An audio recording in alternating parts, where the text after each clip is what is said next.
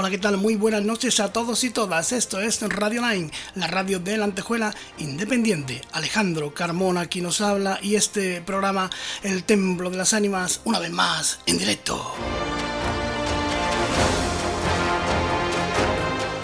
Puedes seguirnos a través de nuestra página de Radio Line en Facebook como el Templo de las Ánimas en YouTube, además retransmitiéndose de manera simultánea. Y por si fuera poco, a partir de mañana mismo, en cualquiera de las plataformas de podcast que se te ocurra que exista como el Templo de las Ánimas, ahí estaremos para que no te pierdas nada a cualquier hora y desde cualquier lugar del mundo.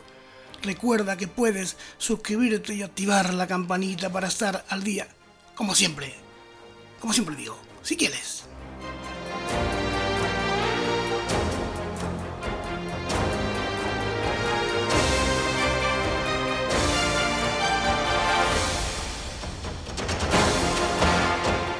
Y en esta noche mágica vamos a aprender un montón de cosas nuevas, vamos a disfrutar, vamos a gozar de lo lindo, vamos a surcar por tierra, mar y aire a la caza en busca del santo grial el templo de las ánimas.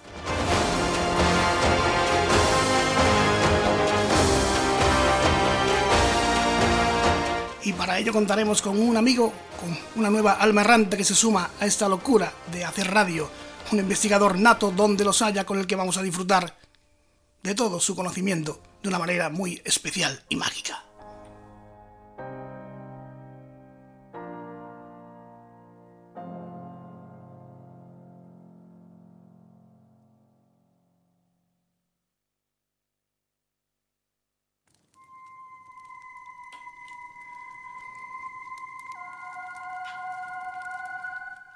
paisano de la Sierra Sur de Sevilla, de la Roda de Andalucía de nacimiento, aunque residente en el puerto de Santa María, que no está mal tampoco. Nos llega, es un honor recibir esta noche a este amigo que nos llega, Manuel Plata Luque. Manuel, muy buenas noches. Encantado de estar en tu programa, en tu espacio y dirigirme a todos tus oyentes para hablar de eso que tanto nos apasiona, que es el tema del misterio. Manuel, decía yo, de la Roda de Andalucía, vecino nuestro, ¿no? Sí, señor, de aquí de la Sierra Sur, nacido y criado hasta que eh, los avatares del destino nos llevaron a recorrer media España y nada, y al final, pues como dices, estamos asentados en esa bendita tierra de Tarteso, donde los antiguos eh, habitantes, los antiguos fenicios y, pueblos milenarios dejaron su cultura y su huella. Eh, Manuel, ¿cómo se le ocurre? Porque no lo he dicho, pero tú eres guardia civil, bueno, guardia civil retirado, ¿verdad? Eh, ¿Cómo se le ocurre a un guardia civil escribir sobre estos temas de misterio y enigmas históricos? Pues mira, precisamente cuando me pasé ya a la situación de retiro, pues decidí que quería dedicarme a escribir, una pasión que tenía ya de tiempo ancestral, que había hecho mis pinitos, escribiendo un poemario que se llama eh, Poema de una garita abandonada, así lo he publicado, y cuando ya me pasé a retiro, pues decidí aplicar lo que era las enseñanzas que había tenido en el cuerpo eh, y para afrontar lo que son diferentes enigmas de la historia, pero utilizando eso, ¿no? Lo que es la técnica policial y, siempre eh, desde una mirada aséptica y, en la medida de lo posible, porque todo el mundo tenemos sesgo, eh, de una forma no especialmente, no, o sea, con lejos de cualquier tipo de implicación personal, ¿no? sino tratándola de forma objetiva. Mm, Emanuel, me, me, acabas de dar a entender que, has utilizado todos tus conocimientos de, investigación en la Guardia Civil para investigar sobre tus libros. ¿Eso te, ha servido? Bueno, en realidad, eh, claro, eh, ahí enseña, aprende muchas cosas y, y aprende, sobre todo, aprende dos que son las fundamentales en cualquier investigación, sea policial, sea sobre historia. La primera es a no dejarse llevar por los famosos criterios de autoridad, ¿no? Esa famosa frase que tanto se escucha, sobre todo en nuestra profesión, que es usted no sabe con quién está hablando. O sea, ah, cualquier autoridad académica, por muy eh, pomposa o que tenga su currículum, siempre puede estar sometido a sesgos y en este caso, eh, tú puedes ser toda la autoridad académica que seas, pero me tiene que demostrar que eso que me está hablando es así. Esa es la, primera fuente. Y, lo segundo es irse a, los orígenes de cualquier cuestión, no quedarse simplemente en una declaración parcial, sino que irse a los orígenes y, ver por ti mismo si lo que lo que te están contando es verdad, ¿no? No dejarte simplemente llevar por eh, una bueno una visión particular y sesgada de que una persona en un momento dado pueda tener. Y yo creo que solo lo he mamado en ese bendito cuerpo de la Guardia Civil y es lo que aplicamos en, en esta materia que al, final se trata de prácticamente lo mismo no es eh, donde hay un misterio tratar de arrojarle luz y que en este caso sean los lectores los que los jueces de, de, esas diligencias que hemos puesto ante sus ojos. Eh, oye Manuel eh el hecho de, de, investigar, de, de escribir, de, de, zambullirte ¿no? En, en, una documentación, que eso conlleva muchas horas y lleva mucho tiempo, imagino, ¿no? Eh, eso, eh, eso forma parte de, algo muy personal de cada uno, de, no sé si, bueno, sí, una, como una ambición personal, ¿no? Por crecer uno mismo, ¿no? ¿De dónde te viene a ti esa, esa afición por el misterio o por los enigmas históricos? ¿Cómo nace en ti esa chispa? Es algo que le pues pregunto a todos los que vienen al principio porque me gusta saber su, su origen. Pues mira, en mi caso mm, ha sido totalmente fortuito. O sea, yo cuando eh, me retiré y me decidí que quería escribir, ¿Sí? Eh, acometí una novela histórica, eh, bueno, simulando a los grandes escritores, los grandes autores de novelas históricas y de, cierto enigma, y no voy a negarlo que uno de los principales referentes era Adam Brown. Y bueno, pues tratando de hacer algo de eso, veo que mm, me encuentro, me pongo a buscar investigación y en un momento dado decido que quiero crear una novela histórica de ese tipo, pero aportando algo que realmente, o sea, todos los autores de novela histórica, pues normalmente hablan de un secreto, de, un misterio que permanece oculto a la vista del gran público y solamente está en manos de unos pocos iniciados. Bueno, yo digo, me gustaría escribir algo y poder aportar algún tipo de información real y relevante, ¿no? Y entonces acometí una primera novela que es La estirpe de la serpiente, en la que, bueno, me pergeñé una historia eh, sobre el periplo de Alejandro Magno, lo que lo llevó a ir a, más allá de lo que eran la eh, la montaña, la cordillera del Hindu y buscando el, el, oriente, perdón. Eh, y entonces, bueno, se me ocurrió desarrollar una, un motivo para buscar ese, para darle sentido a, ese viaje. Y bueno, pues eh, a partir de ahí fue con lo que me dio el prurito de, de bueno, me encontré por sorpresa además también, me encontré con el Monte Kailas, esa montaña maravillosa, sagrada para todas las religiones orientales, y decidí que, bueno, pues a partir de, de esos elementos crear una novela histórica, pero con cierto contenido real. Y bueno, pues parece que con muchas veces, como te dice en el refrán, pues, cuidado con lo que buscas porque puede terminar encontrándolo. Esa investigación me llevó al segundo libro, que es este, El verdadero rostro de Dios, las nuevas claves del Santo Grial, en el que con aquella documentación que cogí en, preparándome para documentarme para aquella primera novela, pues elaborar lo que ha sido el ensayo que hoy tenemos sobre la mesa. Eh, ahora, ahora, hablaremos de esto, lógicamente, para que no me digas que yo he venido aquí a hablar de mi libro, ¿no? Pero eh, tú también has investigado los, los libros pluvios, ¿no? Los libros Plumbio del Sacromonte, sí señor. Es algo que es muy apasionante, muy interesante y, un misterio que aunque la autoridad, las autoridades eclesiásticas de la época eh, trataron como falso, sí. pero que para mí encierra un gran misterio y que un misterio que ha pervivido hasta la actualidad en, forma de, bueno, eh, una de, de las formas es la iconografía del María eh, Inmaculada, eh, la Inmaculada Concepción, en esa imagen que todo el mundo conocerá de una Virgen con una corona de estrellas precisamente, que tiene mucho que ver con el, el tema del grial que, del que hablamos en el libro y esos libros plumbeos, eh, vamos, eso merece todo un programa porque encierran una, unos enigmas que eh, a fecha de hoy todavía siguen sin responderse. Mm, eh, lo sé, tengo que reconocer que, que, aquí he descubierto en ti, he descubierto un personaje bastante interesante y a tener en cuenta que seguro que estaremos, que estaremos por aquí más, más veces porque hay mucho de qué hablar sobre todo esto. Manuel, el verdadero rostro de Dios, el nombre de, bueno, las nuevas claves del Santo Grial, pero el título del libro es una bomba, ¿no? El, cualquiera, que, cualquiera que no sepa o que no, no sepa muy bien de qué va la historia o de qué, de qué va todo esto, así a priori dice, eh, ¿esto qué es? Bueno, el verdadero rostro de Dios se me ocurrió ponerlo eh, cuando estaba elaborando el libro, el, ensayo, el trabajo, eh, me di cuenta que toda la literatura griálica inicial, toda, quitando alguna excepción, pero eh, tanto el Liconte de Graal de Chrétien de Troyes como el Parcival de Wolfram von Essenbach, estaban tratando algo que realmente pasaba como muy desapercibido, ¿no? porque porque los autores lo habían puesto de forma críptica voluntariamente. Y es que trataban de unificar en esa literatura, en ese fenómeno, lo que eran diferentes civilizaciones que por aquel tiempo convivían en la península ibérica, que eran la cristiana, la judía y la, y la musulmana. Eh, entonces, bueno, precisamente no tenía título y en un discurso de Navidad del Papa Francisco, yo soy católico, eh, no soy todo lo practicante que debería, pero sí me confieso católico y, bueno, pues la figura del Papa para mí es un, ejemplo a seguir.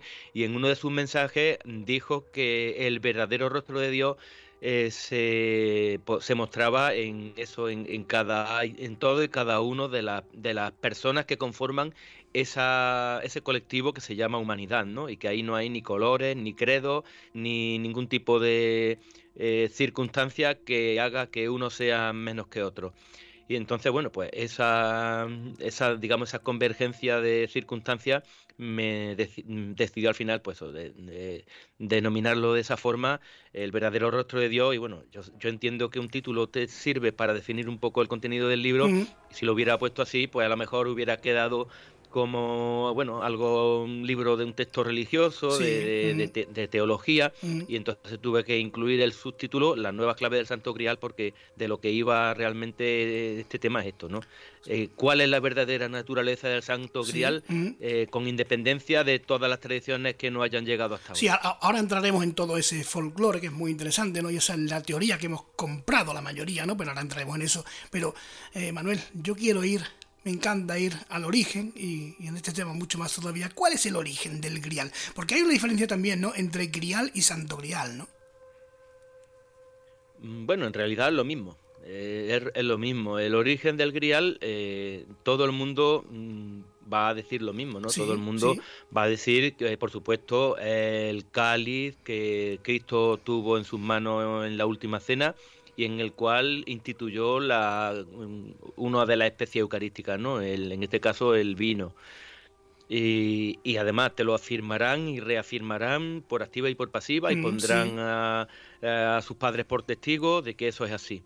Eh, otros incluso irán más allá y te dirán que el Santo Grial es el útero de María Magdalena porque, bueno, el, un cáliz tiene una forma eh, cóncava y en este caso pues, mm, podría ser parecido a un útero y, claro, y que lo que lleva dentro es la sangre real y bueno, pues toda la, toda la parafernalia que conocemos en la literatura eh, de evasión, porque para mí todo lo que es el tema del, del Código da Vinci y demás es evasión, pero eh, estoy convencido de que si yo le preguntara a cualquiera que afirme eso, que me ponga encima de la mesa el documento la fuente literaria, aunque sea literaria, eh, que dice que el Santo Grial es eh, la copa de Cristo, a lo mejor se queda un poco sorprendido y se pone a preguntar, o sea, pues, te diría que bueno, que solo sabe de oídas, de leyendas, de porque ha visto en la eh, autores incluso reputados decir hablar sobre bueno, a lo mejor el cáliz de Valencia, el cáliz de León como el Santo Grial pero eh, mm, poca, más, poca más fuente fidedigna te pueden aportar. ¿no? Eh, el origen del Santo Grial eh, aparece en, la década, en la década de 1180 en un cuento que escribió un autor francés, Chrétien de Troyes, y este cuento lo escribió a instancias de su mecena, que era el conde de Flandes, Felipe de Alsacia, y este conde había llegado a sus manos un libro y no sabemos, no, sabemos ni el libro, ni el título, ni el autor, ni el contenido de ese libro, y le, dice, le encarga a Cretien de Troyes que componga un poema inspirándose en ese libro. Y el propio Chrétien de Troyes, pues en la introducción de su libro dice eso, ¿no? Eh, que el, su mecena, el conde Felipe de Flandes, le ha entregado ese libro y él ha compuesto ese poema en base a ese libro. Esa es la primera vez que eh, un texto cita la palabra grial como mm, ni siquiera como algo santo.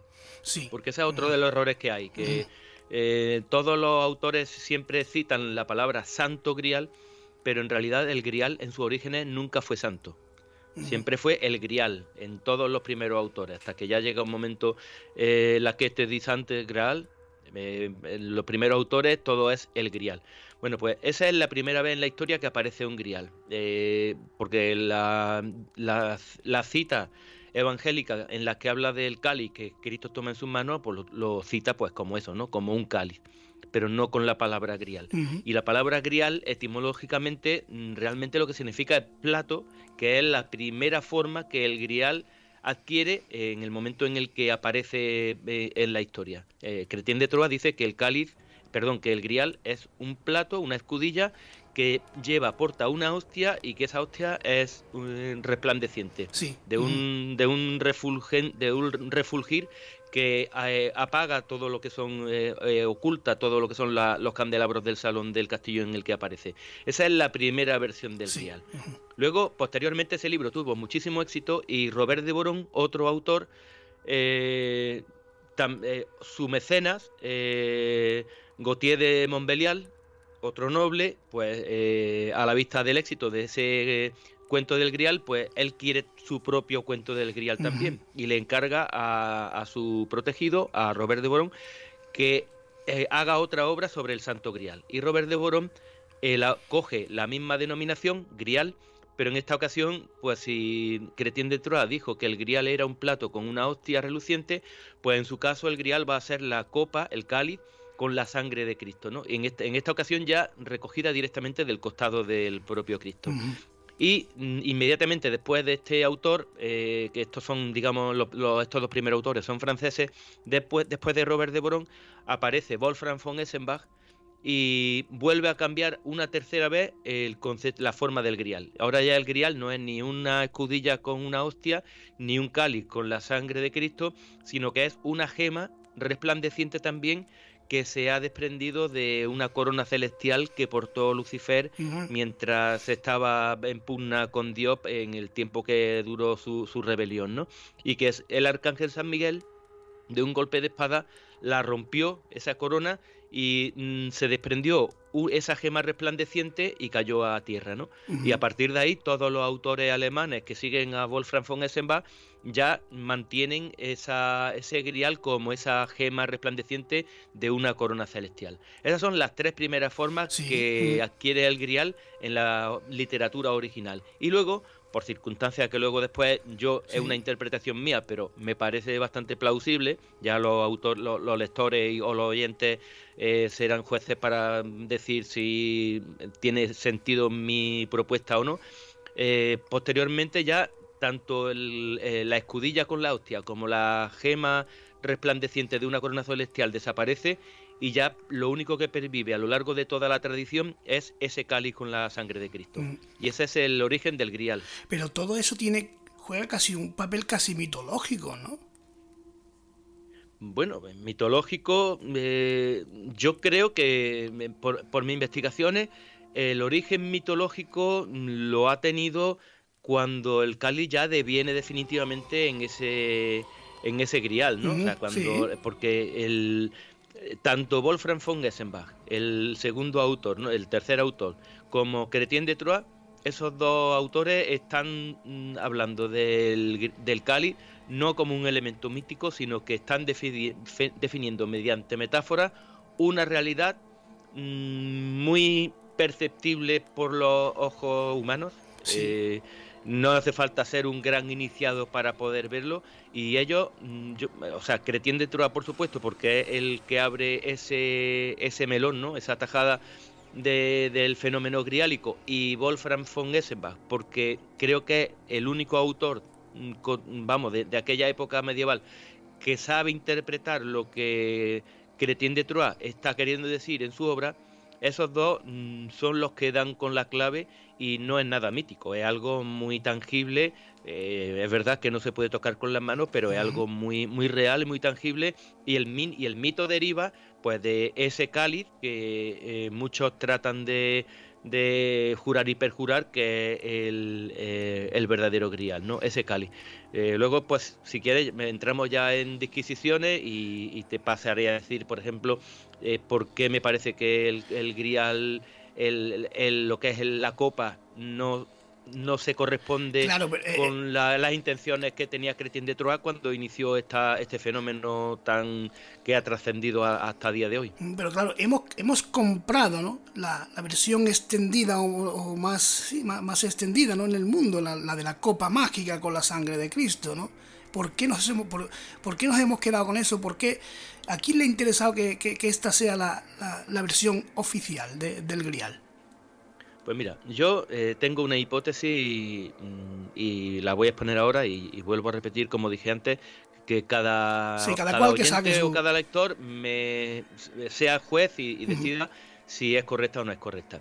Mira, eh, como he dicho, mmm, Cretín de Troyes crea un grial de cero, de la nada, y, o, crea un cuento y utiliza un, un objeto que es un plato y la palabra plato mm, en, la época medieval eh, la denominación que tenía era grial, ¿vale?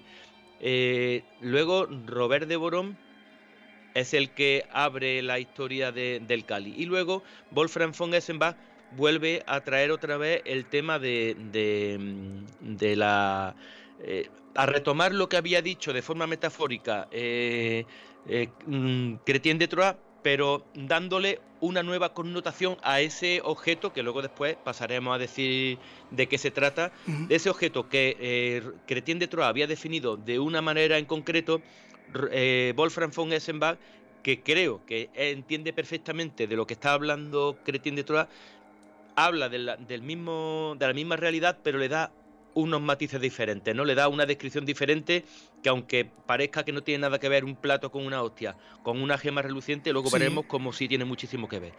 Y lo único que queda ahí como una especie de isla en medio de un océano, algo totalmente descontextualizado, es ese cáliz de la sangre de Cristo. Eh, ¿Qué ocurre? Que eh, las dos anteriores versiones del grial que te he dicho, tanto el plato con una hostia, que es verdad que, hace referencia a una hostia en cuanto a la, especie eucarística por excelencia en, la Edad Media, ¿no? Eh, como una gema de una corona celestial que además encima tuvo Lucifer, eh, pues parece que no tiene mucho contenido crístico, ¿no? Como que es muy complicado poder vincularlo directamente, eh, estrechamente o directamente con la figura de Cristo. Sin embargo, el cáliz de, de Robert de Boron es según Robert de Borón, eh, fue el objeto que Cristo tuvo en sus manos, eh, el objeto con el que José de Arimatea, que también mm, eh, convivió con Cristo, recogió la sangre, una vez que había lavado de, la, de, la, sangre, una vez descendido el cuerpo de Cristo, había recogido ahí la sangre y había impregnado de ese poder divino eh, el objeto en sí, ¿no? Sí. Entonces, ¿qué ocurre? Eh, tenemos un, concepto que en este caso, en el caso de Robert de Borón y del Cali, eh, Robert de Borón dice que ese es el, verdadero grial, que tiene una relación íntima con Cristo. Y este es el que se toma por verdadero. Mira, yo creo que en el tiempo en el que se escriben estas primeras obras griálicas, Tierra Santa se pierde a manos de los sarracenos, ¿no? Eh, Saladino conquista Jerusalén y ya definitivamente se pierde Tierra Santa y los, cruzados pues tienen que volver con el rabo entre las piernas, digamos, ya no tienen aquello por lo que estuvieron luchando. Eh, Robert de Borón utilizó eh, esa imagen del Cali de Cristo diciendo que era la sangre que, que, Cristo tuvo, el, el, cáliz que Cristo tuvo en sus manos, y además dice que el propio Cristo, eh, hablándole a José de Arimatea, le había encargado que trasladara esa reliquia a el occidente más remoto, ¿no? Eh, en este caso, pues sería eh, la Europa más occidental. Eh, yo creo que para aquel pueblo cristiano europeo que había perdido Tierra Santa, eh, el hecho de contar con una obra que decía que el propio Cristo había querido que su sangre y en, consecuencia su esencia descansara en la cristiana Europa, eh, yo creo que era para ellos el consuelo, ¿no? El mal menor de haber perdido los lugares por donde eh, Jesús anduvo, ¿no? Bueno, da igual, no, digamos, sabemos que, bueno, que Jesús anduvo por aquí, pero nosotros tenemos, y además por su propia voluntad, tenemos algo mucho más importante que los lugares por donde anduvo y es su propia esencia en ese cáliz que tuvo en sus manos y que contuvo su propia sangre. Y a partir de ahí, el resto de autores eh, se iniciaron eh, ya directamente a escribir sobre la historia de, de y, mm, las tradiciones anteriores desaparecieron. Entonces, ¿qué ocurre? Eh, no tiene mucho sentido que si alguien, en este caso Cretín de Troyes, inicia un, modelo literario, ¿no? un, ciclo literario, utilizando una palabra, grial, que tiene una forma en concreto, ¿no? En este caso, un plato con, una, con una hostia, es verdad que es una hostia, pero eh, digamos, ese plato con esa hostia no tenía una relación tan íntima con Cristo como el, vaso que tuvo en sus manos y que contuvo su sangre, ¿no? Una hostia, un plato con una hostia, pues podía ser una hostia de las muchas que se consagraban en todas las iglesias de la cristiandad en aquel tiempo, ¿no? No, el Cretien de Troyes nos dijo que era el el plato que Cristo había tenido en sus manos, ¿no? O el pan que Cristo había tenido en sus manos. Entonces no tenía una fuerza eh, cristiana y, de, y de y unificadora de, la fe como, como el cáliz, ¿no? Y por supuesto la corona que Lucifer, el propio Lucifer, demonio, tuvo en su cabeza, pues mm, quedaba muchísimo más lejos. Entonces mm. yo creo que ese fue el motivo que eh, hizo que el cáliz se convirtiera ya definitivamente y hasta nuestros días en ese grial que todo el mundo tiene en su, en su cabeza. Mm, claro, era decir, bueno, eh, tú me echas de Tierra Santa, pero yo tengo la joya de la corona, ¿no? Claro, yo tengo que lo que, lo, que realmente a mí me hacía ir a Tierra Santa, que era eh, estar en lo más cerca posible de, de, de ese Dios encarnado, de ese Dios hecho hombre, y bueno, pues la he perdido, bueno, pero realmente eh, ese Dios hecho hombre no, está, no se encuentra allí, se encuentra aquí en Europa. Entonces a partir de ahí me da igual que eh, lo tengan los sarracenos, nosotros tenemos algo más importante que las calles por las que deambuló, que es su propia esencia, su propia sangre y, en, definitiva un resto tangible de su de su vamos de, de, su existencia no y además eh, trasladado por propia voluntad, porque fíjate que había muchísimas iglesias con, eh, con muchas reliquias como el Lignum Crucis, como la espina de la corona, eh, que bueno, que habían, salido, habían sido traídas de Tierra Santa, pero bueno, que no eran más que un fruto de un intercambio a lo mejor mercantil, ¿no? Pero no, no, es que el Santo Grial era algo que el propio Jesús había dicho que tenía que descansar en aquella tierra. Es como si de algún modo la hubiera bendecido eh, designándola como la sede de, su esencia. Mm, eh, ¿Cuántos cálices te has encontrado en tu búsqueda? Bueno, pues es que esa es otra historia, ¿no? El tema de, los cálices eh, es un tema muy peliagudo. Yo entiendo que hay muchas investigaciones al respecto. Y al con, con, respecto a esto, yo me gusta aclarar una cosa. Eh, una, yo no sé si el eh, cualquiera de, los cálices, da igual, el de León, el de Valencia, aquí en la península ibérica, cualquiera de los muchísimos cálices que circulan por toda la cristiandad y que aseguran que son los que Cristo tuvo en sus manos, yo no digo que alguno de esos efectivamente fuere el que formó parte de la vajilla de la última cena. Yo me libre me dio de, poner en duda, sobre todo porque es que no tengo pruebas y sin pruebas no puedo afirmar nada. Lo que sí afirmo es que eh, aunque un autor de la literatura griálica primigenia dijo que el cáliz de Cristo era el Santo Grial, yo no puedo, eh, después de haber investigado y haber hecho los hallazgos que he hecho, no puedo decir que esos cálices eh, el que se considere que sea el que tuvo Jesús en sus manos sea el santo grial, el genuino, porque el santo grial genuino es el objeto que Chrétien de Troyes, el primer autor que introdujo en, en la literatura universal la palabra grial, estaba definiendo otra cosa muy diferente. Como mínimo estaba definiendo un plato. Con lo cual, los, cálices que hoy eh, circulan por o, descansan en diferentes eh, templos sagrados y protegidos de, cualquiera, eh, no puede ser el Santo Grial y básicamente por una, yo creo que una razón de peso.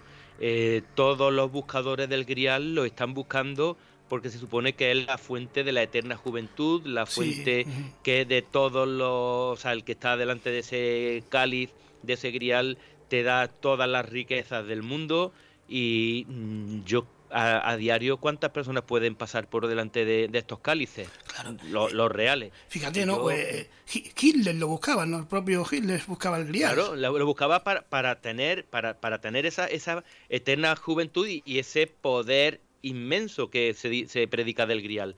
Pero realmente mm, en todos esos lugares en el que descansa una copa que se dice que es el Santo Grial, eh, mm, pues fíjate tú si han pasado, si la leyenda es larga, desde que, bueno, si cogemos el de Valencia, desde que eh, el, San Lorenzo lo protegió en la península ibérica y llegó hasta Valencia, o el de León también, que eh, por medio de Egipto también llegó aquí a la península, pues si cualquiera de esos dos, o no voy a centrarme en eso, cualquiera de los que se predica que son el verdadero Santo Grial, si fueran así, y, y, hay que entender que los que consideran que el Santo Grial es un cáliz, deben entender, deben creer todo lo que dice Robert de Borón, eh, ese santo Cali debería otorgar la vida eterna a todos los que en algún momento hayan pasado por delante o, claro. si queremos ser más, más, puristas, a todos los que hayan bebido eh, de él, que lo, que lo hayan tocado y lo hayan bebido, ¿no? Es decir, el Papa, los papas que sucesivos que han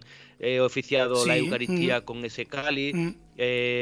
los diferentes obispos esos tendrían que tener vida eterna, o sea, para que ese fuera el verdadero grial. De hecho, el, no sé, el mundo de las reliquias es un mundo mágico también, maravilloso, ¿no? Eh, de hecho, aquí en, España, en, creo que en Oviedo hay un sudario que se habla que fue el que, de Jesucristo, ¿no? Y, y en, no sé, y en, y en Roma hay otro, y en otro sitio hay otro, hay miles de, de reliquias de este asunto, ¿no? Y también se habla de reliquias por impregnación, ¿no? Claro, pues, por eso digo que eh, no tiene mucho sentido cuando tú te paras a analizar eh, determinadas cuestiones que la dabas por sentada y te pones a analizarlas con detenimiento, eh, te das cuenta de que no tiene ningún sentido. yo creo que lo fundamental es esto, ¿no? Luego tienes otra otra historia. Por ejemplo, el, famoso el sacar la, la conclusión de que María Magdalena era el útero de el, grial era el útero de María Magdalena y una de las cuestiones en las que se basan es el, el, famoso eh, sangre real. El, enigma sagrado, ¿no? ¿Perdona? El enigma sagrado. Claro, eh, y, el argumento que te dicen es que eh, mm, esa realidad te la están ocultando por medio de un criptograma, porque ellos de Santo Grial o como ellos dicen, sangreal, sí. Eh, eh, te, la, te unen esas dos palabras y luego te las dividen por otro lugar diferente, ¿no? Eh, te, lo, te lo dividen por la G y ya no es sangreal, ya es sang real. Bueno, otro, otra brinde al sol, ¿no? Porque resulta que el Santo Grial nunca, nunca, nunca se ha llamado Greal. la forma original en la que la introdujo eh, eh de Troyes y luego la utilizaron todos los autores primero, tanto franceses como alemanes, era Graal y nunca fue santo. Es verdad que se dice que, em, eh, de Troyes dice que era una cosa muy santa, pero en todo su poema lo cita como unas 30 veces o así la palabra grial y nunca lo cita como santo grial. El Robert de Boron, que es el que utiliza la versión del Cali, también lo, lo llama Graal. El, mm, el, el Wolfram von Essenbach y todos los autores alemanes siempre es Graal. O sea, nunca es Greal. Y, nunca y nunca aparece como Sant Greal. Y, cuando aparece, ya en, versiones posteriores, de, en, obras posteriores, ya pasa a ser San Graal. Siempre San Graal. O sea que eh, eh, tratan de forzar una denominación que nunca la ha tenido. O sea, la palabra greal nunca la ha tenido. O sea que eh, los primeros autores no pudieron codificar esa sangre real cuando nunca decían santo grial, siempre decían el grial. Un grial lo utilizan de una forma como un elemento ordinario, como era un plato ¿no? Eh, de, la Edad Media. Eh, lo que pasa es que la denominación de, un plato era graal, de gradalis, de la palabra latina gradalis, pero nunca fue santo. Entonces, lo de sacar de ahí sangreal pues es también eh, una forma, ellos han inventado esa, esa forma de, esa palabra, greal, es una invención de, de, estos autores y no tiene para nada, eh, nada, o sea, no se parece en nada con la forma original, o sea que no, ahí no hay ningún tipo de, de criptograma que pueda llevarte a pensar que, que se está tratando de otra cosa. De hecho, en la, en la historia que se cuenta ¿no? de, de Jesús con María Magdalena, eso eh, es, bueno, digamos que es más folclore o el sueño de alguien, ¿no? Más que una realidad. Yo no he hablado con nadie que haya estudiado el tema, que, que compre ese argumento. ¿Has conocido a alguien tú que haya que de verdad haya indagado en esto y se lo crea o, o, lo tome como al menos como algo serio? No creo, ¿no? No, yo, yo, yo, a ver, eh, mira, el, cuando eh, lo que tú has comentado antes, eh, los primeros autores que hablaron de María Magdalena como el Grial, eh, apareció en el Enigma Sagrado, ¿no? O Santa Sangre, Santo Grial. Y si tú te paras a analizar esa obra, tú cuando lo lees, el problema de la gente es que normalmente no suele leerse los libros. O sea, yo creo que eso que dicen voy a esperar a ver la película es muy cierto. La gente no se para a leer los los libros y, la fuente de donde parten lo que luego después se convierten en, leyendas urbanas. ¿no? Eh, si tú lees el Enigma Sagrado, está absolutamente repleto de quizás. O sea, todo es tal vez posiblemente una leyenda, dice que, pero no existe mm. nada que diga que, que María Magdalena, a ver, que, que llegó a, a Francia pues puede ser que llegara a Francia, también es, leyenda. No hay documentación oficial que diga que eso es así. Pero bueno, pero que fue la esposa de, Cristo, es que no hay ninguna evidencia.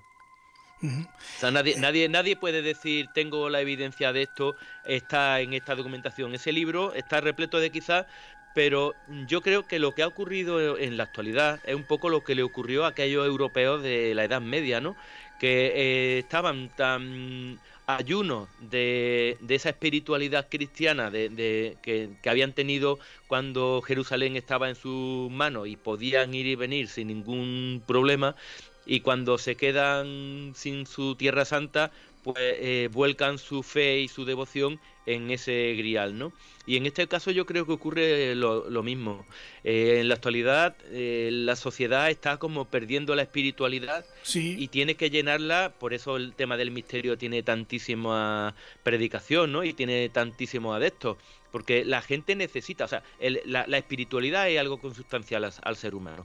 Tú puedes quitar la espiritualidad religiosa pero al final la tienes que sustituir por otra. Bien la, esa nueva religión que es el consumismo, sean las sectas eh, del más diverso tipo, eh, y, o sea, en este caso, este tipo de, de historia que te habla de, sociedades secretas, de eh, sociedades sionistas, de eh, capillas hechas por templarios. Sí, folclore. el tema de los templarios, si quieres, lo, hablamos de forma más extensa, pero también es otro otro brindis al sol, ¿no? Eso de que los templarios fueron los custodios del grial, ¿no? Entonces la gente...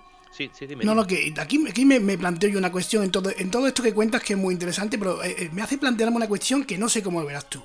la iglesia, y no digo la católica, digo la iglesia en general, la iglesia cristiana, da igual católica, evangélica, la que quieras. Eh, ¿Tú no crees que le ha echado más leña al fuego queriendo, eh, no sé, como no prohibir, pero sí que la gente, por ejemplo, no, no consuma libros como el Código da Vinci, que no vea la película, que no se interese por estos temas, que es todo mentira? pero de una manera demasiado beligerante que lo que hace es alimentar el morbo. Pero es también porque pensamos que las autoridades eh, eclesiásticas son eh, pues es poco menos que eso, que grandes maestres de, de sociedades ultra secretas y que poseen secretos, ¿no? O sea, yo, yo me acuerdo, no sé si tú te acordarás de una canción que había de las Quechu, creo que era, que se llamaba Asereje. Sí, claro, en mi época, de, mi época pues, de tope de pues, juventud, sí. Claro, pues eh, hubo un sacerdote que prohibió a sus fieles que escucharan esa canción porque se podía interpretar a ser hereje.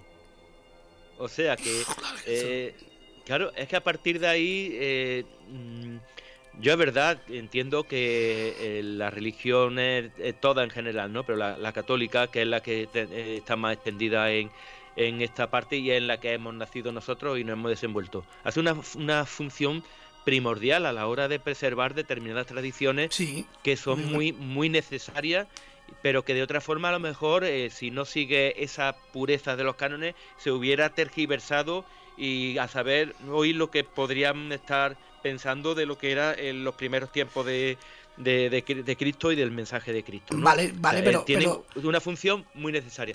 Pero luego, eh, quitando eso, pues eh, claro, ellos tratan de preservar la esencia de aquello que, que, custodia. Entonces, si viene alguien diciendo que María Magdalena es la esposa de Jesús, que, que Jesús tuvo un hijo, y entonces, claro, entiendo que ellos pues sean beligerantes contra eso, pero claro, ahí está también el sentido común de, de que si tú estás dando mucha caña, pues a lo mejor eh, eh la, parte contraria tiene argumento para decir, ¿veis? ¿Veis? No claro, a eso, eh, a eso iba. Se está cumpliendo lo que estamos diciendo en, esta, en estas obras, ¿no? Que aunque sean de literatura comercial y de entretenimiento, pero fijaros cómo no están ellos, cómo se preocupan en, que esto no se publique. Entonces, a lo mejor están haciendo peor... Eh, función de la que harían si lo dejaran estar. Claro, tú, seguro que conoces la, seguro que la conoces la historia del inquisidor Salazar y Frías, ¿no? Que, que, decía, la, la brujería dejará de existir cuando dejemos de hablar de ella, ¿no? Eh, pues con esto ocurre lo mismo, ¿no?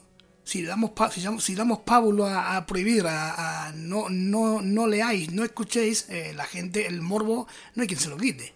Es una opinión mía. Claro, pero, pero lo que ocurre es que eh, este tipo de, de autores cuentan con algo importante, o sea, lo que es la la sociología. Eh, la, sociología, bueno, a lo mejor estos autores o incluso los propios editores saben que, como dice el refrán, que hablen de mí aunque sea mal, ¿no?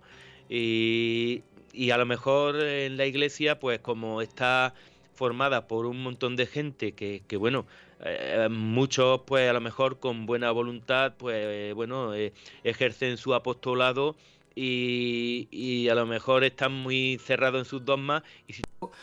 hablando un poco de esta gente que, los sacerdotes que han eh, hablando, tratando de evitar que se publiquen determinadas cosas, eh, están fomenta un poco eh, aquello que quieren prohibir, ¿no?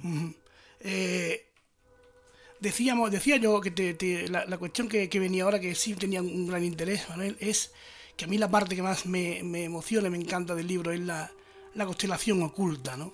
¿Qué es esto? Pues ese es al final lo que el verdadero objeto de lo que va todo el tema del grial.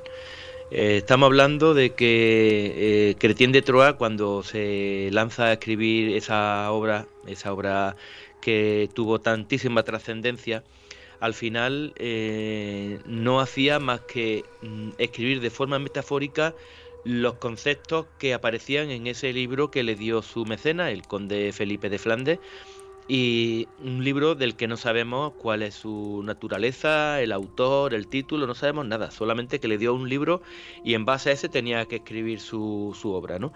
Eh, lo que pasa es que el propio Cretín de Troyes, cuando escribe su obra, que insisto es una metáfora de aquello que del contenido de ese libro, eh, da una clave para la interpretación.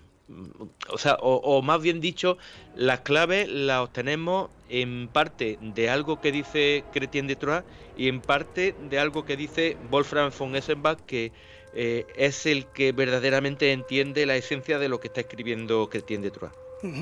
Entonces, sí, dime, dime. Te oigo, te oigo perfecto. ah, vale, vale, vale. Pues resulta que eh, Cretien de Troyes dice que en un momento dado, cuando el rey pescador le regala una espada a, a Perceval, que si quieres ahora después antes de, entrar en, en, qué son qué o qué cuáles son esas constelaciones te puedo te puedo describir brevemente eh, de qué va Liconte de Graal de Cristín de Troyes y ya más o menos podemos entender un poco la historia. Pues mira eh, Cristín de Troyes eh, escribe una novela en la que o un poema en la que un joven doncel que vive aislado en el campo y por tanto sin ningún tipo de reglas sociales ve a unos caballeros que van por sus tierras y él no sabe lo que significa ser caballero, pero lo ve tan elegantes, tan marciales, que él quiere ser caballero. Y estos caballeros le dicen que el que puede armarlo caballero es el rey Artus. Y yo utilizo la palabra Artus, aunque todo el mundo lo conoce como Arturo, pero bueno, eh, la palabra que utiliza Cretien de Troyes es Artus.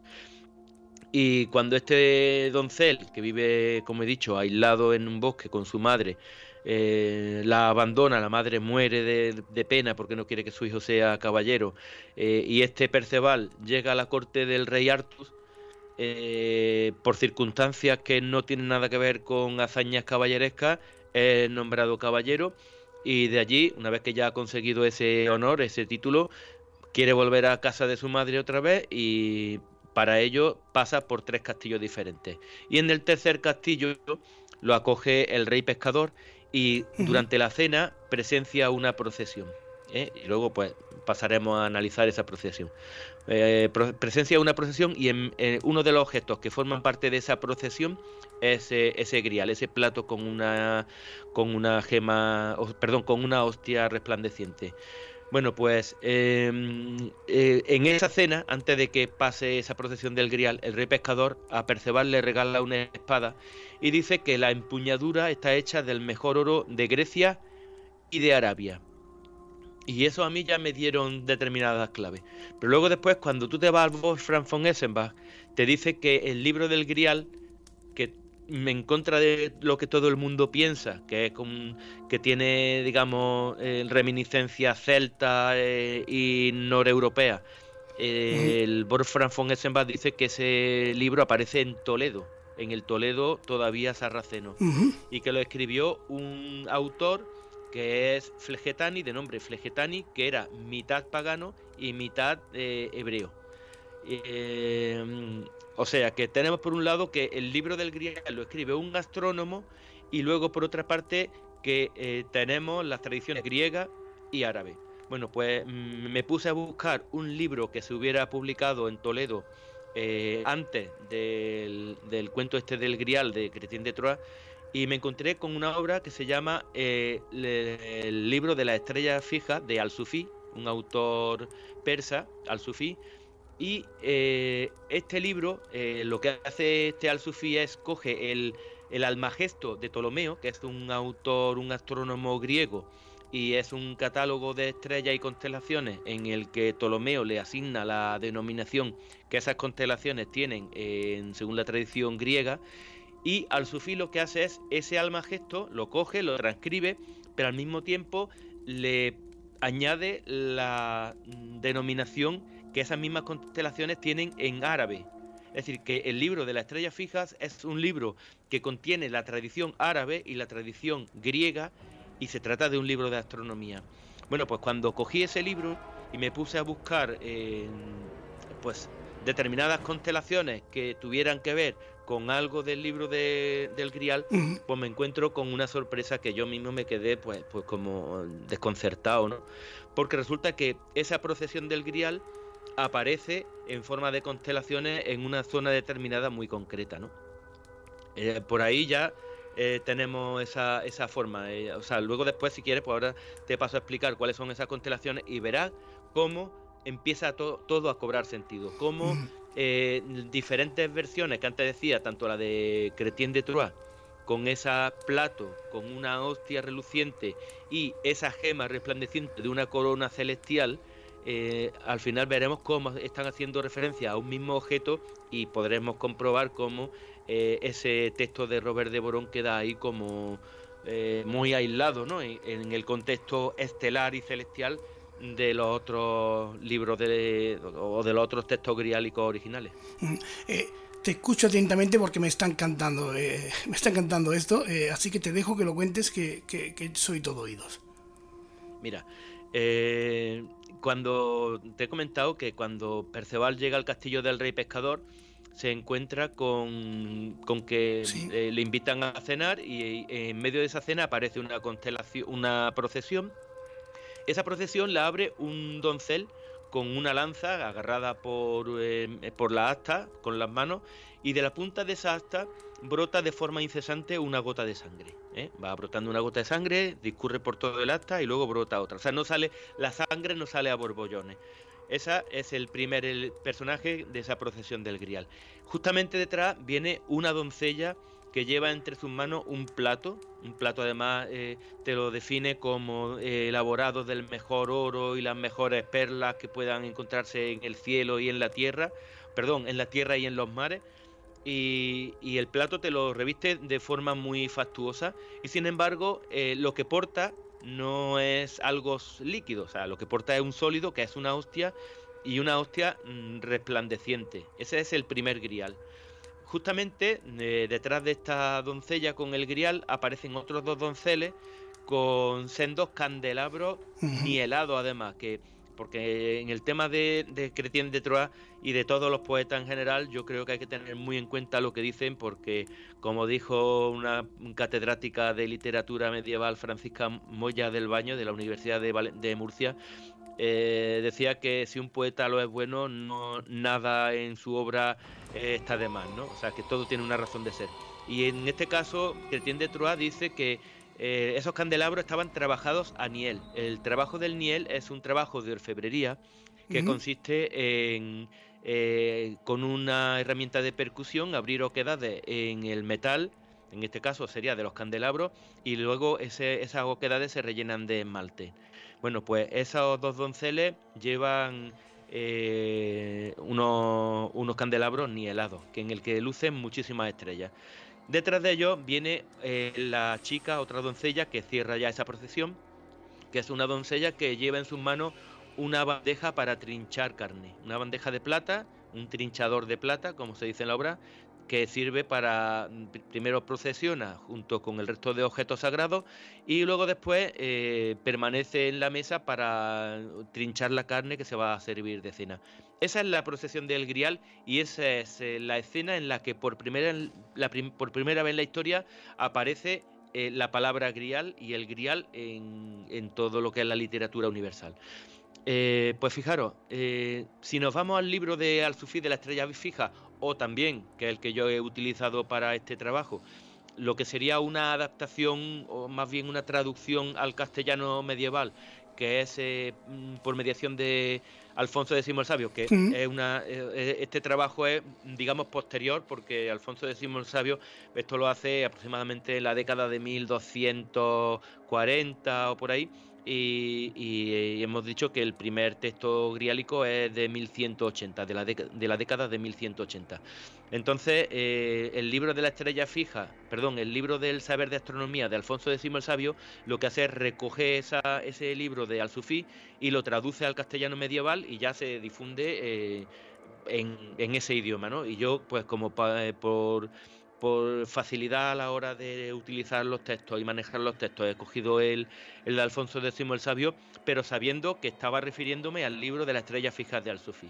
Bueno, pues resulta que en ese libro de la estrella fija de Al-Sufi eh, existe una constelación que para los griegos es eh, el boyero, la constelación del boyero o, Bootes. Esa es una constelación que, bueno, los que tengan cierta eh, gusto por la astronomía, pues la conocerán rápidamente porque se encuentra una de las estrellas más lucientes de los cielos veraniegos, ¿no? Que es eh, la, estrella Arturo o Arturus. Bueno, pues esa constelación del boyero, que para los griegos es el boyero, para los árabes que ya vuelvo a repetir, eh, Al-Sufi se encarga de recopilar todas las denominaciones, eh, la griega, romana y, árabe. Eh, para los árabes, esa constelación es la constelación del lancero. Y esa hilera de estrellas que para los griegos era un callado, para Al-Sufi es una lanza. Y, oh casualidad, resulta que la punta, la estrella que está en la punta de esa lanza, eh, eh, pues forma parte también del catálogo de la constelación del Hércules. Una constelación que sería uno de esos donceles de los candelabros, de los que ahora posteriormente hablaremos, pero que está dispuesto en el cielo de tal forma que el pie de Hércules eh, pues coincide con la punta de la flecha de ese lancero y en el Al-Sufi lo cita en el catálogo de las dos constelaciones, ¿no? Tanto en eh, la constelación del Boyero como, o, del Lancero en este caso, como en la constelación de Hércules. Entonces, la metáfora que utiliza Cretien de Troyes eh, con respecto a esta estrella es eso, ¿no? Dice que emana una gota de sangre como si esa punta de la lanza estuviese levemente clavada en el pie de Hércules eh, o, rozando prácticamente la piel y por eso la sangre no mana a borbollones, sino que mana de gota a gota, ¿no? O sea, eh, ahí tenemos identificado el primer personaje de, esa procesión del Grial. Detrás de este vendría el Grial propiamente dicho.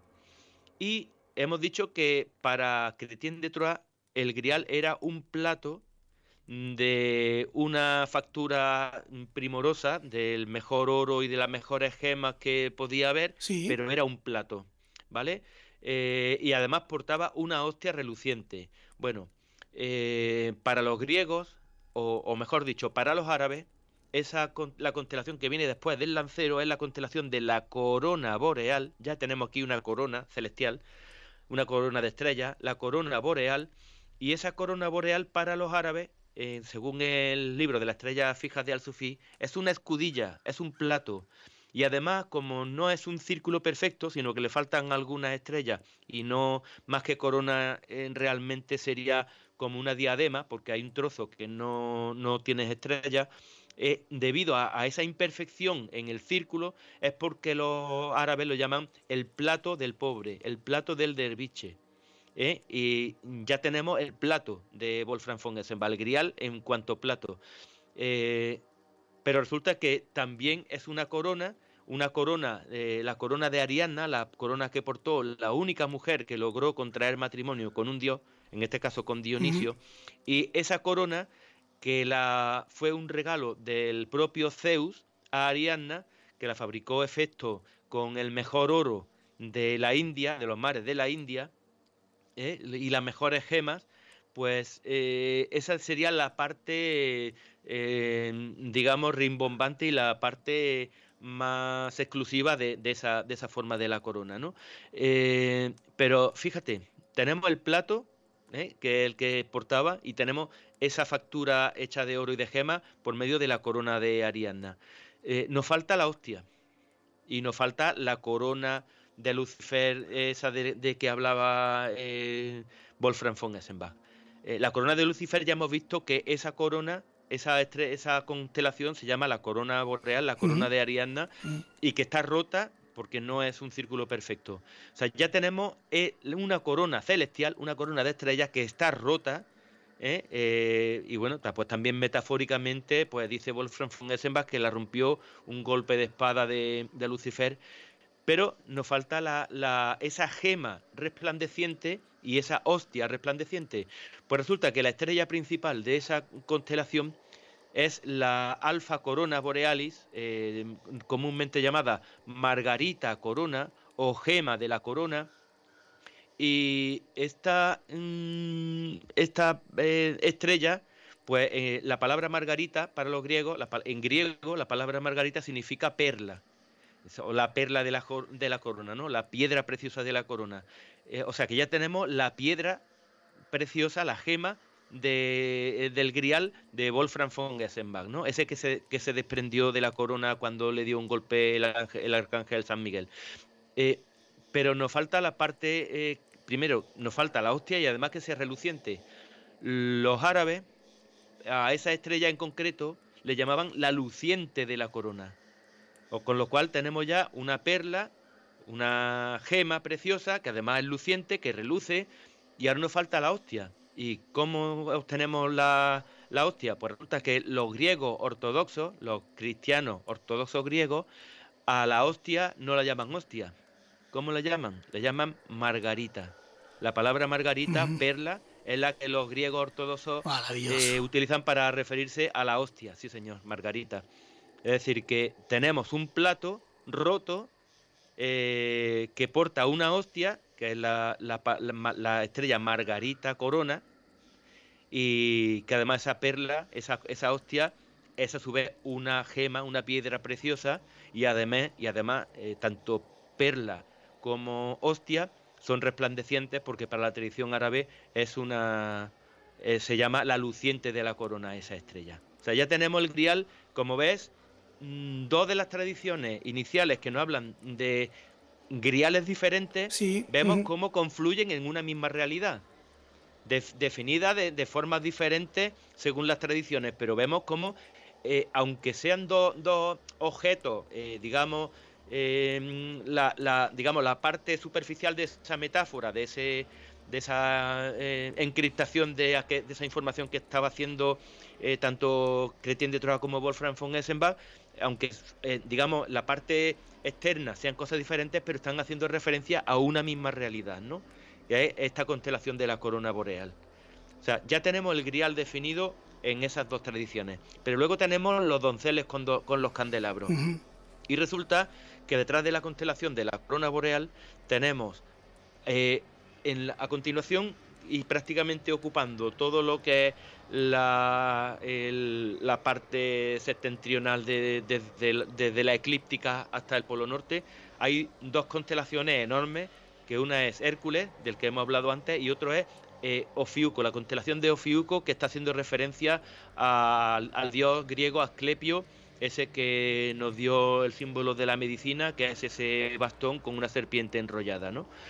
Eh, bueno, pues resulta que eh, la constelación de Hércules, en todos los atlas celestiales, y en la portada del libro, si lo tienes a mano, lo puedes ver, esa constelación de Hércules aparece reflejada con agarrando en su mano un ramo de estrellas, como un ramillete de, flores, pero de estrellas, que sería el candelabro eh, repleto de, luces, ¿no? de, de velas, y en la otra mano aparece con un garrote, eh, que como, como, si con ese garrote quisiese golpear ese ramo de estrella que tiene en una mano, ¿no? Eh, y es la similitud de ese, de esa, por, por, eso decía por eh, Cristian de Troyes que eh, esos mm, candelabros estaban trabajados a nivel, ¿no? Porque es como que Hércules con ese garrote se esté dispuesto a golpear ese ramillete de estrella a modo del orfebre que trata de hacer la búsqueda de, que luego después se conformarán en ese arte del Niel.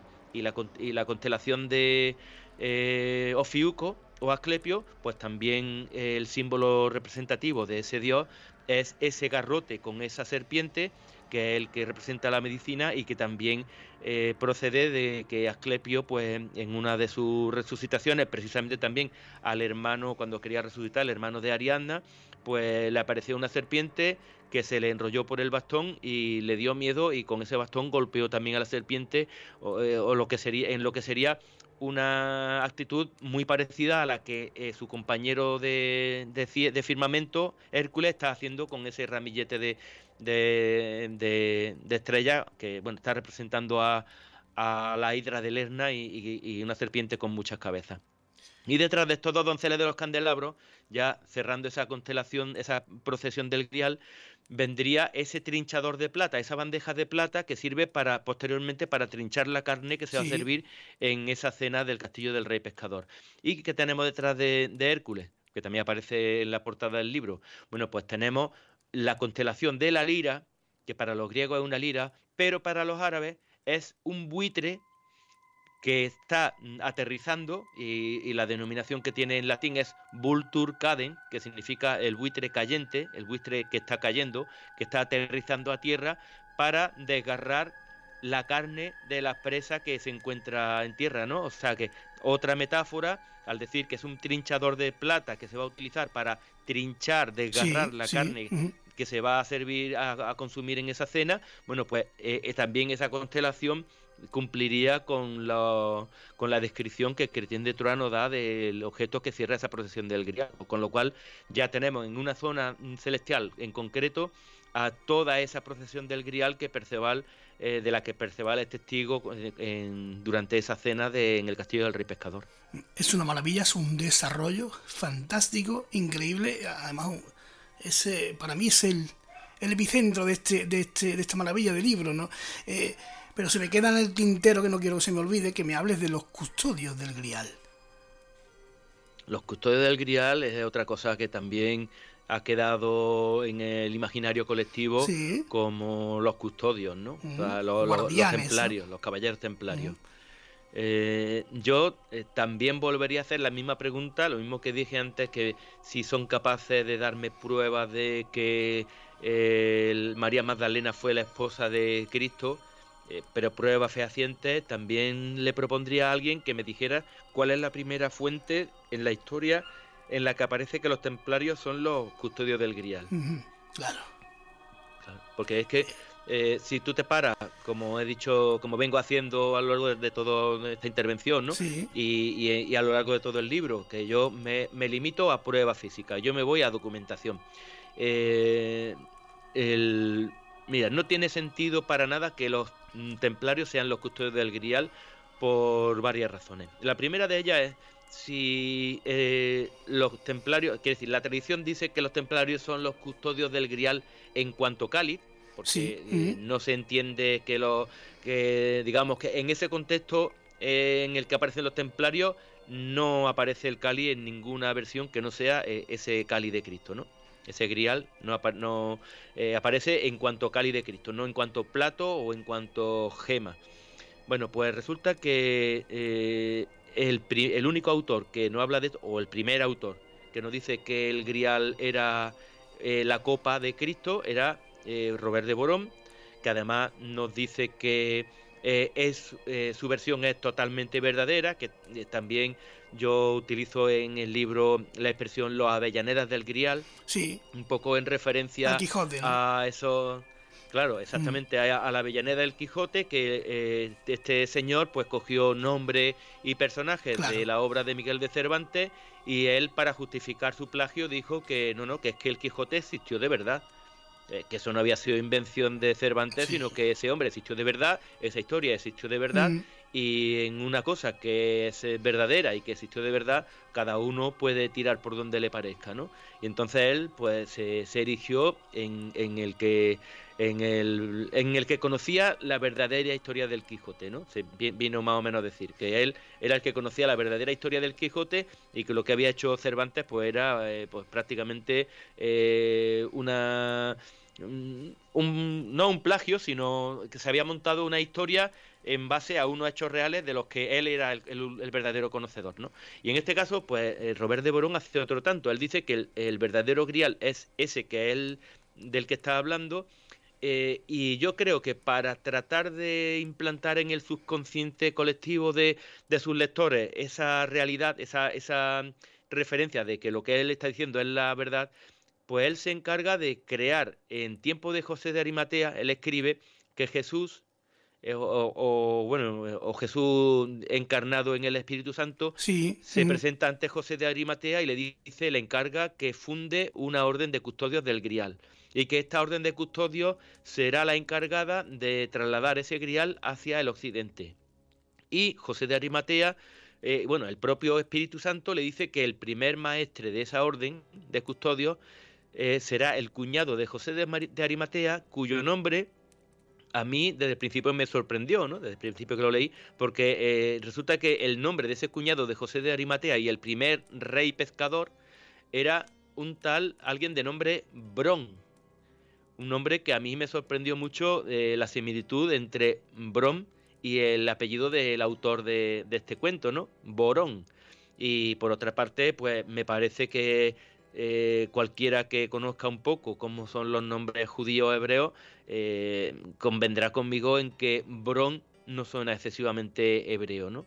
Es decir, que eh, este, este Robert de Borón pues inventa ese colectivo, ese cuerpo de custodio y dice que mm, por boca del propio Jesús ese grial hay que trasladarlo al occidente en vida del propio José de Arimatea y que el propio José de Arimatea junto con su cuñado Bron pues son los encargados de trasladar el grial al occidente. Bien, ¿qué ocurre? Que los templarios nos han vendido que los templarios son los custodios del grial y nos dicen que es que cuando ocuparon el templo del rey Salomón, estuvieron durante un tiempo excavando ese templo y en la entraña de ese, en, el subsuelo del templo de Salomón, encontraron ese grial. Sí. Claro. Entonces, eh, aquellos que estén convencidos de que el grial es el cáliz de Cristo, mm, tendrán que admitir que lo que dijo Robert de Borón en su obra es todo cierto, porque es el primer autor que habla del grial en cuanto cáliz. Y si eh, ese grial, eh, según ese libro, eh, Jesús ordenó que se trasladara al occidente en el siglo I después de Cristo, ya que lo trasladó el propio Robert de Borón, eh, ¿cómo es que los templarios encontraron ese cáliz en el templo de Salomón en el siglo XI? Claro, cuando se fundan. Claro, tiene toda la lógica, claro. Eh, eso no, tiene, no, primero no tiene sentido que Mm, que, lo, que se encontrase ese grial en el templo del rey Salomón cuando eh, el libro que por primera vez en la historia vincula el grial con la copa nos dice que en el siglo I, en vida de José de Arimatea, ese grial ya se trasladó al occidente. Y luego no tiene ningún sentido de que ese cuerpo de caballería que ya se fundó en el siglo I después de Cristo, en tiempo de José de Arimatea, en la cabeza de su cuñado Brom, eh, que ha mantenido custodiado ese grial en el occidente europeo durante mil y pico años, de buena primera eh, le entregue esa custodia a unos caballeros que se fundan en ese siglo XI y que duran dos siglos. Y que después de esos dos siglos, eh, ¿qué pasa con el grial? Otra vez vuelve a aquellos antiguos custodios de los que nadie sabía nada, que lo habían estado preservando durante 1100 años y ahora uno de estos caballeros que han estado 200 años y a los 200 años que todo el mundo conocía eh, y que además no eran precisamente, no cumplían con las condiciones que en la literatura griálica se exige de los custodios del grial y es que tuvieran una pureza inmaculada y que no cometieran ningún acto impuro como por ejemplo matar, cuando todo el mundo sabemos que los templarios la función por la que se creó era para servir de, de caballeros en la lucha contra los sarracenos en, Tierra Santa.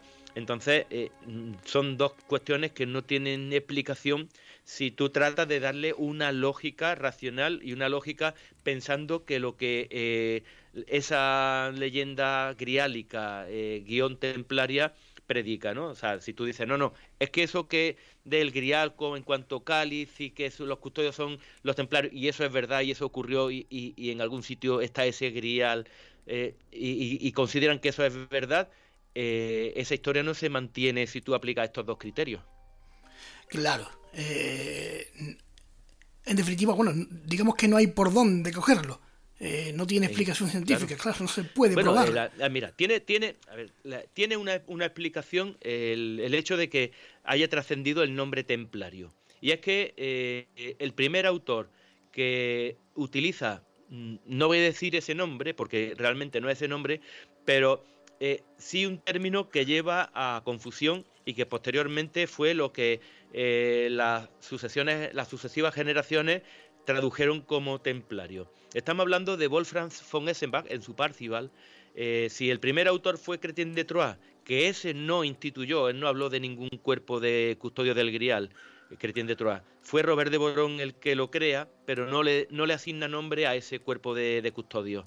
Y, es eh, Wolfram von Essenbach el que sí le da nombre, pero no lo llama templarios, él lo llama Templeisen.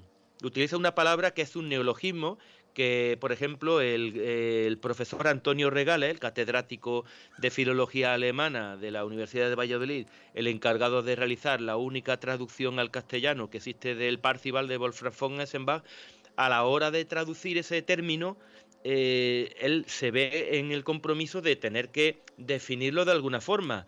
Y él, en una, a pie de página, en una nota a pie de página sobre esa palabra, dice que es una palabra inventada por Wolfram von Essenbach, mm. que él lo traduce como templario, porque es lo que la tradición ha transmitido, pero que realmente no está haciendo referencia a los caballeros templarios porque las características que, las características que se predican de estos caballeros eh, de, su obra, de la obra de Wolfram von Essenbach, no tienen nada que ver con los caballeros templarios, ¿no? Pero que bueno, que como tradicionalmente se ha venido traduciendo y él está en la tesitura de tener que traducir esa palabra, pues opta por poner la palabra templario, pero con todas las reservas que, él cita en su nota al pie.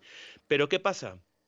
Que esa palabra templaisen, eh, que es, un supuesto neologismo de Wolfram, de Wolfram von Essenbach, sí que se puede, digamos, descomponer en dos términos, que sería temple y eisen. Y la palabra eisen sí que significa algo en alemán, y significa hierro. Y temple viene de templar. Por tanto, tendríamos una orden de caballeros, pero en este caso herreros. Y eso sí tiene sentido en el contexto de Wolfram von Gessenbach, porque en el tiempo en el que él escribe el Parcival, se acababa de fundar en Westfalia una orden secreta, que eso sí es también otro tema súper fascinante para poder tratar en otro programa, que son la Santa Beme o la Corte Secreta de Westfalia, que es una orden de caballería, eh, digamos, eh, secreta, inspirada en, uno, en un cuerpo eh, imperial anterior, fundado por Carlos Magno, que son el cuerpo de los escabinos, y esa, ese cuerpo, digamos que estaba inspirado en lo que eran los antiguos herreros, que realmente eh, Templeisen vendría a significar algo eso como eso, como el que tiembla el hierro, ¿no? Como el herrero. Y hace mucha referencia en su Parcival eh, que nos vienen a demostrar que efectivamente eh, la denominación o la institución que Wolfram von Essenbach tenía en la cabeza a la hora de denominar a ese cuerpo de custodios de ese grial era esa orden secreta de Befalia o esa Santa Beme porque, ya te digo, eh, tenían el origen en, aquellos caballeros eh, de origen herrero y es un cuerpo de caballería que surge para tratar de defender a la población de los abusos de poder de los señores territoriales que por aquel tiempo habían perdido ya toda vinculación con el, imperio, ¿no? El, digamos que el imperio, el Sacro Imperio Romano Germánico ya se había desmoronado totalmente, el poder imperial era un mero títere y los que disponían, eh, digamos, a voluntad de, vida y, y de toda la vida de todos los súbditos eran los señores territoriales y mm, podían delinquir, podían matar a quien quisieran, que no tenían ninguna repercusión. Entonces estos caballeros, esta mm, Santa Beme, esta eh, corte secreta de Befalia, es una corte secreta, como una sociedad secreta se funda, porque el, el señor al que tendrían que juzgar no podía saber quién eran, quién eran sus miembros para tratar de evitar la, la, bueno, eh, la intimidación y evitar que se hiciera justicia por sus malos actos. ¿no? Entonces, esa es la institución, ya te digo, por muchos eh, elementos que aparecen reflejados en esa investigación, que me hacen pensar que la institución que Wolfram von Essenbach tenía en la cabeza para denominar a esos custodios del Grial era esa corte secreta de Westfalia. Eh, Manuel, vaya, vaya lujo, vaya forma de contar las cosas, vaya trabajo eh, aquí hay mucho, aquí hay mucho más en este, en este, en este pozo hay mucha más agua, pero me vas a permitir que la vaya sacando poco a poco, eh, porque ahora que ya te conozco no te voy a soltar así de fácil. Y, bueno, ¿qué quieres que te diga? Que, que, esto es, una maravilla escucharte, es una maravilla el desarrollo eh, la investigación, las horas que me imagino que, que, habrán sido muchísimas, que habrás disfrutado, porque se ve que tú eres de los que disfrutas rastreando y buscando e indagando y escarbando, ¿no? Por ahí, ¿no? Por la historia, ¿no? Eh, eh, eso, eso, no, eso no tiene precio, ¿verdad? esas horas, ese, ese disfrute, esas noches, me imagino, en vela, ¿no? Buscando, ¿no? sobre todo eso, despertarte con una idea a la cabeza y rápidamente tener que escribirla para que, para que no se te olvide y sobre todo la satisfacción de ver cómo eh, a cada paso que vas dando vas encontrando, mm, pues eso, ¿no? Eh, esos secretos que parecían que, mm, que, eran como inalcanzables, ¿no? Inasumibles. Tú hay determinados elementos que tú dices, eh, vale, están dentro del mundo del misterio, damos por sentados que eso nunca se va a saber, porque eh, quién puede saber lo que es el grial, quién puede saber... Y, cuando tú te pones a analizar todo esto, y, sobre todo lo que decíamos al principio, lo haces desde un punto de vista eh, eh, sin tener en cuenta esos mm, elementos de, de, autoridad, ¿no? Porque a ti te, viene un autor y te dice, vale, el grial. Y si yo tú ya partes de la premisa de que, el grial es eh, esa copa de Cristo, sí. Eh, pues ya digamos que está desvirtuado. Toda la investigación que puede hacer está desvirtuado. A mí, por ejemplo, lo que me dio la, la pista, la clave, que por eso digo que yo, a ver, eh, en mi libro, si lo has, lo has visto, y has visto que hay un montón de citas, un montón de referencias. O sea, yo no niego la, la, autoridad de, de, autores, o sea, yo utilizo autoridad de, de, de determinados autores. Eh, porque no es decir, no, no es que yo no quiero nada que venga, que provenga de, a lo mejor, de la ciencia ortodoxa o de, o de los autores, digamos, consagrados. No, no, pero a mí un, autor consagrado me tiene que demostrar que lo que está diciendo eh, es cierto, o sea, que no tiene ningún sesgo. Yo, por ejemplo, eh, lo que me llevó a escribir el tema del grial, en base a la documentación que yo había recabado para eh, La estirpe de la serpiente, para esa novela, fue una entrevista que vi que Fernando Sánchez Dragó en su encuentro eleusino, esa digamos, reunión de gente eh, erudita eh, en torno al poblado que se había comprado allí en Soria, ese encuentro leucino, y llevó a Victoria Cirlot Valenzuela, que es hija del eh, Eduardo Cirlot, el autor de los em, diccionario de símbolos, eh, alguien muy reconocido, y esta Victoria Cirlot, que es catedrática de literatura medieval de la Universidad Pompeu Fabra, en esa conferencia eh, me reveló que el grial no era el cáliz de siempre, sino que la versión original era un plato y además me, me mostró la mm, enorme trascendencia de España en el desarrollo de los orígenes del grial. Eh, por ejemplo, el tema de Sevilla, que muy poca gente sabe, el Sevilla, es, eh, lo que es el puerto de Sevilla, eh, aparece en el Parcival de Wolfram von Essenbach como un elemento fundamental en el origen del tema del grial, ¿no? No, no sé, igual ya no tenemos mucho tiempo para extendernos más, pero España, que, que, de eso tratará el siguiente libro que, bueno, el siguiente va, va de la Atlántida, ¿no? Pero el que viene detrás de este es una segunda parte en el que hablaré de lo que son las implicaciones de España en, el fenómeno del grial. Increíble, alucinante. Eh, Manuel Plata Luque, un lujo, una suerte maravillosa el haberte conocido y haberte tenido aquí esta noche. No tengo palabras, la verdad. Eh, un millón de gracias. Porque ha sido, Lo mismo digo. ha sido una noche maravillosa y mágica. Nada, hay que romper esa, esas creencias que teníamos todos, eh, yo el primero, y, y, tratarla desde ese punto de vista, ¿no? Desde el punto de vista de que eh, a mí no me vale con, con, lo que esa famosa frase de usted no sabe con quién está hablando. Eh, demuéstreme con quién estoy hablando y ya a partir de ahí hablaremos. Estupendo. Un abrazo enorme, Manuel.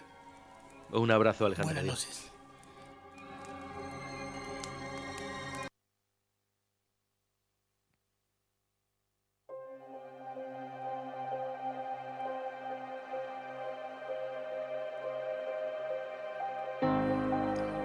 Bueno, amigos y amigas, pues esto, ¿qué queréis que os diga? Esta ha sido una clase verdaderamente magistral y mágica, donde las haya, para que, para que podáis gozarla, disfrutarla. Eh, esto, es un, esto, sí, esto es un programa para reescuchar, porque aquí hay mucho que aprender, hay mucho que indagar. Y fija, fijaos como decía Manuel, ¿no? Señores, señoras, sacad vosotros y vosotras vuestras propias conclusiones no os quedéis con lo que yo os diga, con lo que os diga Manuel, con lo que os diga nadie. Buscadlo vosotros y descubrid vosotros mismos cuál es vuestro camino. Y eso es la, esa es la maravilla de, este libro. Eh, fijaos, un hombre que, ha, estado, horas y horas investigando y que te ponen, que pone en tus manos todo ese tesoro que él, que él ha, podido, ha podido recabar para ponerlo a nuestro servicio.